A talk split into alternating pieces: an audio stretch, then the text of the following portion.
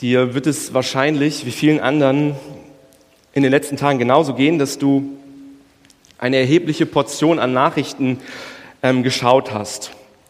Und ich persönlich habe für mich gemerkt, dass ich nur ein wirklich begrenztes Maß an Nachrichten aushalte und dann innerlich so diesen Punkt habe, ich, ich muss wegschalten. Es tut mir leid, ich, ich, ich spüre so eine gewisse Machtlosigkeit. Und ich glaube, genau in solchen Fragen ist es berechtigt, oder in solchen Situationen ist es berechtigt zu fragen, Gott, was mache ich jetzt damit? Wie gehe ich damit um?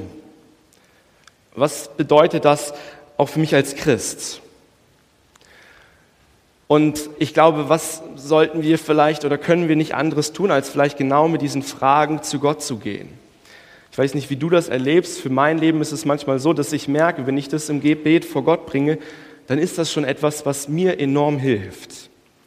Wir hören immer wieder davon, er ist der Gott der Hoffnung, er ist der Gott des Friedens und ist auch der Gott, der uns heute Morgen Hoffnung, Trost und Frieden schenken möchte. Und gleichzeitig beschäftigt mich aber auch die Frage, also wenn ich diese Ungerechtigkeit sehe, die ja so offensichtlich ist, Gott, ist da etwas, was ich, was ich irgendwie zu verstehen brauche? Muss ich da was verstehen? Wenn es um das Thema Leid geht, hat mich in den letzten Tagen ein Abschnitt in der Bibel sehr beschäftigt und den möchte ich gerne heute Morgen mit euch teilen, mit euch in das Wort in dem Buch Prediger schauen. Und in diesem Buch gibt es einen israelitischen König Salomo, der genau auf diese Welt schaut, wie sie ist. Er sieht dieses Unrecht, er sieht dieses Leid und er versucht das irgendwie für sich einzuordnen. Und wenn wir uns heute Morgen diesen Text anschauen, dann ist das nicht so ein Text im Sinne einer Schulstunde oder eines Referats, sondern Salomo versucht, das ein bisschen vielleicht auch ungeordnet für sich einzusortieren. Er nimmt genau das wahr, was er ein Stück weit sieht. Lest mit mir Prediger 3, Vers 16 bis Kapitel 4, Vers 3. Da heißt es, ich habe noch etwas auf dieser Welt beobachtet, wo man eigentlich Recht sprechen und gerechte Urteile fällen sollte. Herrscht schreiende Ungerechtigkeit. Doch dann dachte ich, am Ende wird Gott den Schuldigen richten und den Unschuldigen zum Recht verhelfen. Denn auch dafür hat er eine Zeit vorherbestimmt, so wie für alles auf der Welt. Ich habe begriffen, dass Gott die Menschen prüft. Sie sollen erkennen, nichts unterscheidet sie von den Tieren. Denn auf Menschen und Tiere wartet das gleiche Schicksal. Beiden gab Gott das Leben und beide müssen sterben. Der Mensch hat dem Tier nichts voraus, denn auch er ist vergänglich.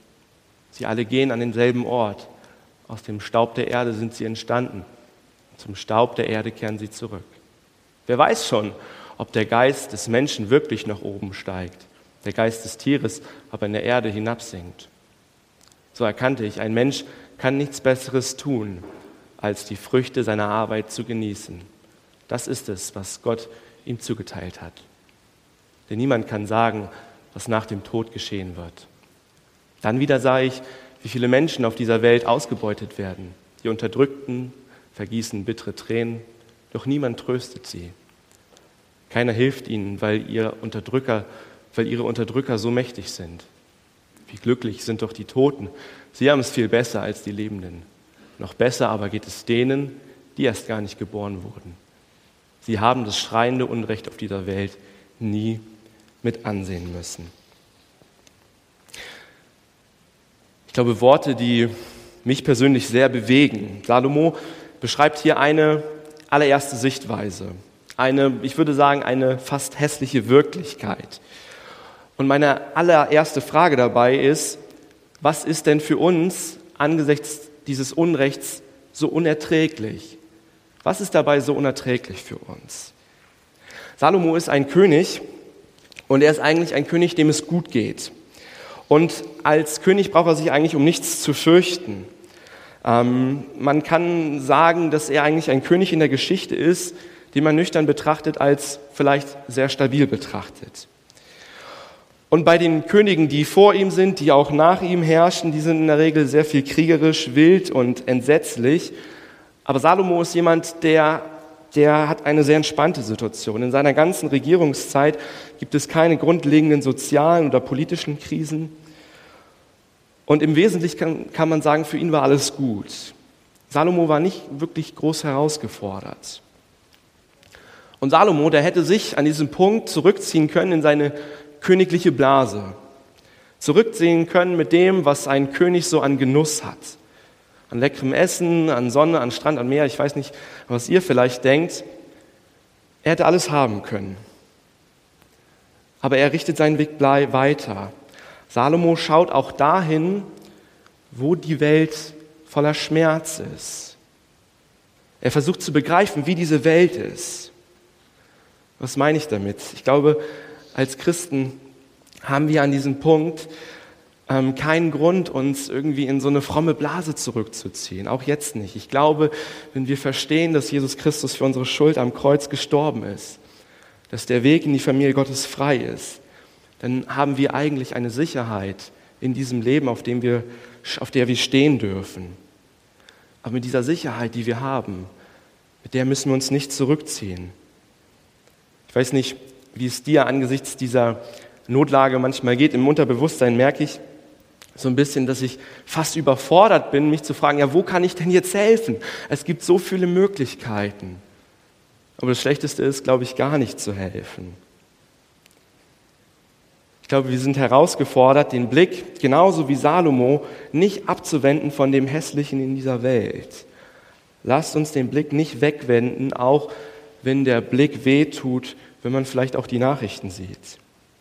Salomo zählt im Text einiges auf. Da heißt es in Vers 16, oder sehen wir, das, was krank an dieser Welt ist, ist, dass richtig und falsch nicht mehr zählt. Man könnte ja sagen, okay, es ist alles klar, Recht ist gut und Unrecht, das ist falsch. So sortieren wir das irgendwie ein. Aber Salomo, der redet hier konkret von Bestechung, wo Recht nicht mehr Recht ist. Er spricht darüber, dass Regeln nicht mehr eingehalten werden. Leute setzen sich über Recht hinweg, sie schaffen ihr eigenes Recht. Sie denken sich ihre eigene Wirklichkeit, ihre eigenen Argumente aus. Und ich glaube, an diesem Punkt ist uns der Text vielleicht auch so nahe. Eine der größten Herausforderungen ist doch, dass jeder seine eigene Wirklichkeit, seine eigene Realität hat, sein eigenes Urteil vielleicht von richtig und falsch und da ist der Eindruck, dass man vieles durcheinander bringt. In Vers Kapitel 4, die Verse 1 bis 3, da stellt Salomo auch sowas fest wie Ausbeutung. Macht wird ausgenutzt. Weil ich Macht habe, mache ich, was mir passt und was mir nützlich ist. Ich nutze meinen eigenen Vorteil. Und er spricht davon, mit welchem Unrecht hier Gewalt durchgesetzt wird. Er spricht von Unterdrückung, von Ausbeutung. Der Stärkere, der nutzt seine Macht gegenüber denen, die schwächer sind. Und ein dritter Punkt, den er feststellt, ist, Leid, das wird einfach in Kauf genommen. Leid wird einfach in Kauf genommen. Salomo sieht das. Lebensumstände können durch Gewalt so katastrophal werden, dass man sich lieber wünscht zu sterben. Das ist krass. Hier heißt es im Text, wie glücklich sind die Toten, denn sie haben es ähm, denn sie haben es besser als die Menschen, die auf der Erde sind. Der Schmerz der Unterdrückten, der kann so groß werden, dass man, dass man sich wünscht, dass es einfach nur noch aufhört. Wir sehen hier drei Punkte. Richtig und falsch in dieser Welt, das ist etwas, das zählt nicht mehr. Macht ist etwas, das wird ausgenutzt. Und Leid, das wird einfach in Kauf genommen. Ich möchte euch sagen, was ich so in den letzten Tagen und den letzten anderthalb Wochen beobachtet habe. Ich fand es interessant, dass Politiker mit Schrecken festgestellt haben, dass die Welt, in der wir leben, dass diese Welt nicht so gut ist, wie sie eigentlich gedacht haben.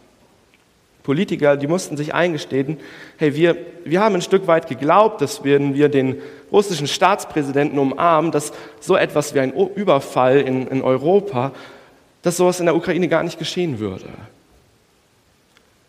Und ich merke ja tatsächlich selber, dass ich mir die Frage stelle, hey, wie, wie kann man denn in einer so aufgeklärten Welt so, sich so unzivilisiert benehmen? Und man denkt, ja, man, man könnte vielleicht diesen Planeten irgendwie retten, man könnte eine gute Welt erschaffen. Aber Salomo schaut auf diese Welt, wie sie wirklich ist. Das ist nicht eine Illusion. Und etwas, was, was mir noch aufgefallen ist, ist, dass, aber es ist mir persönlich aufgefallen, dass, dass viele Menschen jetzt auf Putin zeigen. Und an diesem Punkt will ich, glaube ich, gar nicht seine Taten rechtfertigen. Ich bin der Meinung, es ist völlig falsch, was dort geschieht. Aber ich kenne das von mir. Ich, ich will es mal überspitzen. Ich, hey, ich, ich bin doch selber manchmal so ein kleiner Putin. Ich weiß, wie ich zu meinem Vorteil komme. Ich habe nicht immer die Wahrheit gesagt, wenn ich meinen Vorteil gesehen habe. Und habe versucht, vielleicht auch besser dazustehen vor anderen. Ich weiß, wie böse ich werden kann. Die Welt, in der wir leben, die ist nicht gut. Aber ich bin es auch nicht. Ich brauche einen Retter. Und diese Welt braucht auch einen Retter. Wir brauchen Jesus Christus. Aber wenn meine Beziehung dann zu Gott wieder in Ordnung kommt, dann ist das, glaube ich, der Ansatz. Dann ist es der einzig und alleinige Ansatz, dass mein Herz sich verändert, dass ich lerne, Gerechtigkeit zu üben. Salomo, der erwähnt hier einen sehr, sehr entscheidenden Zusammenhang, denn er fragt nämlich ja, was ist denn der Ansatz hier für Veränderung und Gerechtigkeit? Wie, wie lerne ich denn, Gerechtigkeit abzulegen? Und das ist mein zweiter Punkt. Was Gott daran verändert? Was kann Gott an dieser Situation verändern? Ich hatte es gerade schon am Anfang erwähnt. Salomo, der schreibt hier keine komplette Abhandlung darüber, was Unrecht hier in der Welt betrifft. Aber er gibt uns ein paar entscheidende Gedanken mit. Und die Frage ist berechtigt an diesem Punkt. Wie gehe ich jetzt mit Unrecht und Ungerechtigkeit in dieser Welt um? Wie gehe ich vielleicht auch damit um als jemand, der an Jesus Christus glaubt? In Vers 17, da schreibt er, doch dann dachte ich, am Ende wird Gott den Schuldigen richten und dem Unschuldigen zum Recht verhelfen. Denn auch dafür hat er eine Zeit vorherbestimmt so wie für alles auf der Welt. Ich habe begriffen, dass Gott die Menschen prüft. Salomo, der sagt hier, ja, am Ende hier auf der Welt wird es Ungerechtigkeit geben, die nicht repariert wird. Es wird Ungerechtigkeit geben, die nicht repariert wird. Es werden Diktatoren, es wird Diktatoren geben, die mit ihrer Gewalt durchkommen und vielleicht ruhig und friedlich sterben. Es gibt Unterdrücker, die reich bleiben. Es gibt Mörder, die davonkommen. Aber Salomo macht hier deutlich, die einzige Wahrheit, die mich nicht daran hindert, durchzudrehen, ist, dass Gott am Ende derjenige ist, der für Gerechtigkeit sorgen wird. Gott ist am Ende derjenige, der für Gerechtigkeit sorgen wird. Und an diesem Punkt ist es vielleicht so, dass es uns schwerfällt, diesen Gedanken nachzuvollziehen, dass Gott das Unrecht bestrafen wird und für volle Gerechtigkeit sorgen wird. Das ist etwas, das, das geht innerlich vielleicht gar nicht so leicht runter. Aber trotzdem möchte ich mal den Versuch wagen, dem ein bisschen auf die Schliche zu kommen. Miroslav Wolf, das ist ein Theologe, der damals den Krieg, den Kroatienkrieg in den 90er Jahren miterlebt hat. Und für ihn persönlich war es ein Kampf, auf Vergeltung zu verzichten. Für ihn war in diesem Krieg einer der entscheidenden Gedanken, ich verzichte auf meine Rache, weil ich weiß, dass es am Schluss einen gerechten Gott gibt, der nicht sagt, schwamm drüber, was passiert ist, oder ist doch alles egal, sondern der das Unrecht beim Namen nennt und sagt, das ist falsch, das war Unrecht. Und genau deshalb kann er diese Frage nach der Gerechtigkeit bei Gott abgeben. Deshalb muss er nicht selber für diese Gerechtigkeit sorgen und vielleicht sogar darüber hinausgehen und womöglich Unrecht tun. Für viele ist das vielleicht ein Grund, nicht auch an der Ungerechtigkeit komplett durchzudrehen, zu sagen, Herr, du wirst eines Tages für Recht sorgen. Salomos Hoffnung ist, dass wir zu Lebzeiten vielleicht schon so ein bisschen von dieser Gerechtigkeit sehen können. Das ist eine Hoffnung. Gerechtigkeit ist etwas, das ist ihm nicht egal. Und trotzdem merken wir ja alle selber, dass es nicht etwas ist, wovon wir ausgehen können, dass sich schon vielleicht hier auf dieser Erde so in dem vollen Frieden manifestiert, wie wir uns das wünschen. Mein Wunsch ist natürlich, dass dieser Krieg zu Ende geht, dass Gerechtigkeit siegt und kommt. Und meine Hoffnung ist, dass Gott in irgendeiner Weise übernatürlich eingreift, dass Herzen verändert werden und er Frieden schenkt. Ich finde es bemerkenswert, was man in den letzten Tagen vielleicht auch oft so auf Social Media oder in den anderen Nachrichtenkanälen lesen konnte. Mich hat es tatsächlich ein bisschen überrascht, diese Massivität, wo Leute gesagt haben, hey, lasst uns beten. Aber ich hoffe und ich, und ich hoffe, dass wir das verstehen, dass am Ende Gott eigentlich nur derjenige ist, der dieses Unrecht beenden kann. Und wenn Gott hilft, dann geht es am Ende des Tages aber auch um das Herzen jedes einzelnen Menschen. Dass sich hoffentlich Putin ändert und gleichzeitig, dass sich aber auch mein persönliches Herz verändert. Ich glaube, das ist der Schlüssel dafür, dass mein Herz verändert wird und das Herz vieler anderer Menschen durch Gottes Gnade. Gerechtigkeit Gottes ist nämlich etwas, das ganz persönlich bei mir anfängt in der Frage, ob meine Beziehung mit Gott in Ordnung ist. In Römer 3, Vers 12, da heißt es, doch jetzt hat Gott seine Gerechtigkeit sichtbar werden lassen. Es ist eine Gerechtigkeit, deren Grundlage der Glaube an Jesus Christus ist und all denen zugute kommt, die glauben. Das ist die Gerechtigkeit, die anfängt, in meinen Glauben hineinzuwirken, damit sich wirklich etwas verändern kann. Mir ist vergeben. Gott hat die Schuld gesühnt. Jesu Blut am Kreuz er ist für mich gestorben und jetzt kann ich neu anfangen zu leben. Ich kann zu einem Botschafter dieser Gerechtigkeit werden, zu einem Zeuge dieser Gerechtigkeit.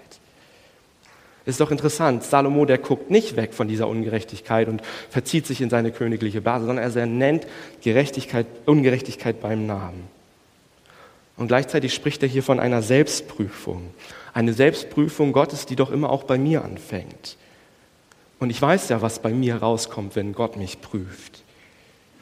Ich weiß, wie sehr ich Gottes Gerechtigkeit brauche an dieser Stelle. Ich weiß nicht, ob dir vielleicht das mittlerweile schon zu Ohren rauskommt, aber ich glaube, genau das reden, deswegen reden wir davon, dass wir dieses Evangelium von Jesus Christus leben wollen. Es gibt nichts Entscheidenderes in unserem Leben, dass mein Leben mit Gott in Ordnung kommt, dass das Evangelium von Jesus Christus alles verändert. Und dann geht es ein Stück weit auch Schritt für Schritt zu unseren Mitmenschen nach außen.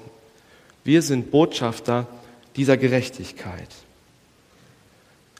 Und deshalb ist, glaube ich, diese Krisenzeit gleichzeitig auch so eine, so eine Frage an mich ganz persönlich.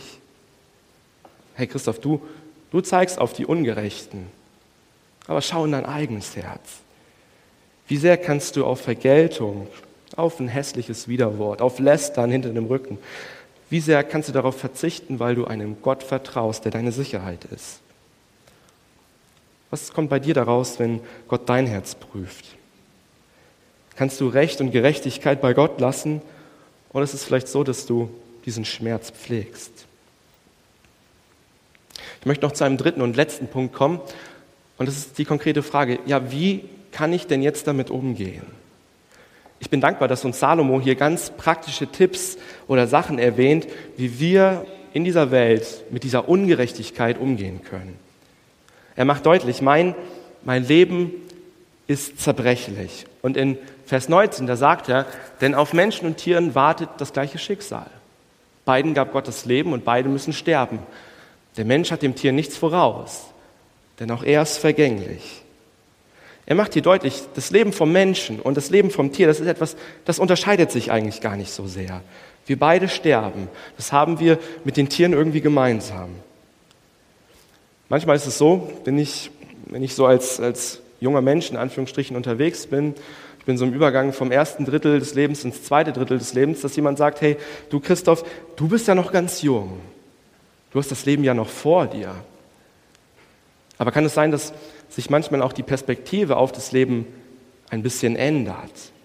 Aber Salomo, der erinnert uns hier daran, es ist eigentlich völlig unabhängig des Alters. Das Leben ist zerbrechlich, es ist fragil, es ist unberechenbar, so unplanbar. Man, man fühlt sich ja manchmal in der Situation, dass man sagt, wir, wir schauen jetzt mal nach vorne. Aber wer weiß, was in sechs Monaten passiert. Als ich darüber nachgedacht habe, ist mir der Gedanke gekommen, Gedanke gekommen, wer von uns hat denn damit gerechnet, dass wir mit so einer Pandemie leben müssen? Ich habe gedacht, hey, das, das hat es mal in, in irgendwo in der Geschichte gegeben oder das passiert woanders, aber doch nicht hier in Kassel-Ost. Wer von uns hätte denn gedacht, dass in so einem aufgeklärten Europa nochmal ein Krieg stattfinden könnte. Ich, ich, ich habe es nicht für möglich gedacht. Aber ich hoffe, und das ist mein Wunsch, dass die Endlichkeit und auch diese, diese Fragilität der Welt, dass es nicht etwas ist, das uns im Glauben oder im Vertrauen auf Gott schwächt, sondern dass wir vielmehr merken, ja, diese Welt braucht wirklich einen Retter. Wir haben diesen Retter so sehr nötig. Wir haben diese Sicherheit nötig. Ein zweites, was Salomo hier sagt, ist, so erkannte ich, ein Mensch kann im Grunde genommen nichts Besseres tun, als die Früchte seiner Arbeit zu genießen. Das ist es, was Gott ihm zugeteilt hat. Das ist irgendwie ziemlich spannend. Er zählt hier gerade die massive Ungerechtigkeit dieser Welt auf und redet dann hier ein Stück weit von Entspannung, etwas zu genießen. Man kann es vielleicht irgendwie sagen, das göttliche Mandat der Selbstfürsorge. Mir ist, mir ist klar, dass ich im Folgenden diese Aussage vielleicht ein bisschen verkürze, aber er sagt im Grunde genommen, tu was und freu dich darüber. Tu was und freu dich darüber. Ich glaube, es sind zwei praktische Auswirkungen trotz aller Katastrophenstimmung, die vielleicht irgendwie da ist. Er hält uns vor Augen, er macht deutlich, ich muss mein ganz persönliches Leben noch in Gang halten. Du hast Verantwortung für deine Familie, für dein Leben, für deine Freunde, für dein ganz normales Leben. Das ist da. Und ich kann nicht aufgrund des Elends und des Schmerzes aufhören zu leben, etwas zu tun ich glaube, es ist gut, die eigenen Fähigkeiten vielleicht auch für die gerade einzusetzen, denen es nicht so gut geht. Menschen gehen ja tatsächlich mit dieser politischen Situation manchmal ganz unterschiedlich um. Und es ist gut, in solchen Momenten sich vor Augen zu führen, dass es Menschen gibt, die schwerer mit dieser Situation wirklich zu tun haben als andere. Aber dass man in solchen Momenten sensibel das vor Augen hat, sich einander unterstützt. Das sind Momente, wo wir vielleicht einander brauchen. Und gleichzeitig geht das aber auch hin bis zu ganz praktischen Dingen. Ich, ich war letzte Woche mega begeistert davon, als Sigrid, glaube ich, am Freitag oder am Sonntag, Samstag diese E-Mail geschrieben hat, hey Leute, wer von euch kann denn potenziell vielleicht jemanden aufnehmen, ähm, der hier nach Deutschland kommt, falls die Leute wirklich kommen sollten. Und das ging immer weiter die Woche, dass wir plötzlich 160 Betten oder Möglichkeiten hier in dieser Gemeinde hatten, wo wir sagen könnten, ja, hey, da können wir das Leid miteinander teilen. Da können wir ein Stück weit in diese, in diese, in diese Grube der Ungerechtigkeit treten und sagen, ja, wir sind da. Wir wollen helfen. Ich glaube, dieser Moment, in dem wir sind, ist eine große Chance, irgendwo auch vorbereitet zu sein, falls wirklich Menschen aus der Ukraine nach Deutschland kommen. Und ihr habt es ein Stück weit gerade gehört von Sigrid, ähm, was benötigt wird. Lasst uns das beim Namen nennen. Lasst uns, lasst uns Pakete packen. Ich glaube, die 500, die können wir knacken. Ich glaube, das haben wir noch nie geschafft. Aber lasst es uns als Ansporn sehen, Gerechtigkeit zu üben, den Menschen zu helfen, da wo es uns möglich ist. Aktuell befinden wir mit uns mit diesem Sonntag eigentlich in der Gebets- und auch in der Fastenzeit. Aber vielleicht ist das auch so eine Möglichkeit, genau diese Gebets- und Fastenzeit mit Blick auf die Ukraine zu nutzen. Für Menschen zu beten, für Kinder, die auf der Flucht oder vor Ort sind, die unermessliches Leid ertragen. Wir können beten für Regierung um Weisheit und Einsicht, dass, dass es Möglichkeiten gibt, diesen Krieg zu beenden und dass echter Friede geplant werden kann. Und ich glaube, es ist gut, sich in diesen Zeiten darüber zu informieren, was in der Ukraine passiert. Aber, und es ist interessant, was Salomo hier feststellt, ist, dass man angesichts des Not, der Not, des Elends und des Schmerzes sich komplett gelähmt oder Lähmung erfahren kann. Es hilft nichts, wenn wir die ganze Zeit ununterbrochen die Nachrichten schauen. Salomo macht deutlich, tu dir etwas Gutes, auch in herausfordernden Zeiten. Bleib nicht bei all dem Negativen, sondern schau auch, dass du etwas genießen kannst, den Lohn deiner Arbeit. Teile dir die Nachrichtenzeiten genau ein. Gönn dir etwas Gutes, nutze die Ruhe, komm zur Ruhe. Ich glaube, bei all dem Entsetzlichen, was wir gerade erleben, lasst uns an diesem Punkt, in dieser Passionszeit, genau auf unseren Retter schauen, von ihm alles erwarten er ist derjenige, der wirklich diesen Lauf der Geschichte verändern kann. Und lasst uns beten, dass er sich erbarmt und gleichzeitig aber auch gucken und selber über das eigene Leben reflektieren, welche Möglichkeiten er uns gibt zu helfen, welche Möglichkeiten er uns gibt, aber auch in diese Beziehung des Vaters zu kommen. Denn er ist derjenige, der uns eine richtige, eine wirkliche Sicherheit in diesem Leben schenken kann. Denn eine andere Sicherheit, die gibt es nicht. Ich möchte gerne noch mit uns beten.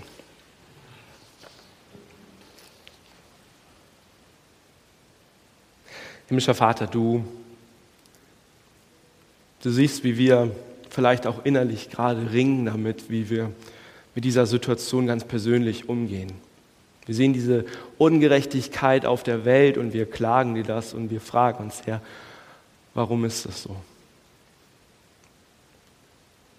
Und gleichzeitig macht es uns oder führt uns das eigentlich nur vor Augen, wie zerbrechlich, wie fragil diese Welt ist, wie erlösungsbedürftig sie ist.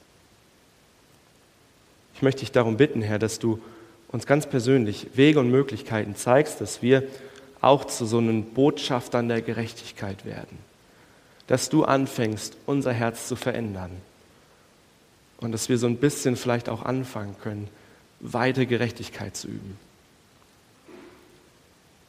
Ich will dir dafür danken, dass du unsere Klagen und unsere Gebete hörst und siehst. Und sagst, dass wir deine Kinder sind. Danke, dass du da bist, Herr. Amen.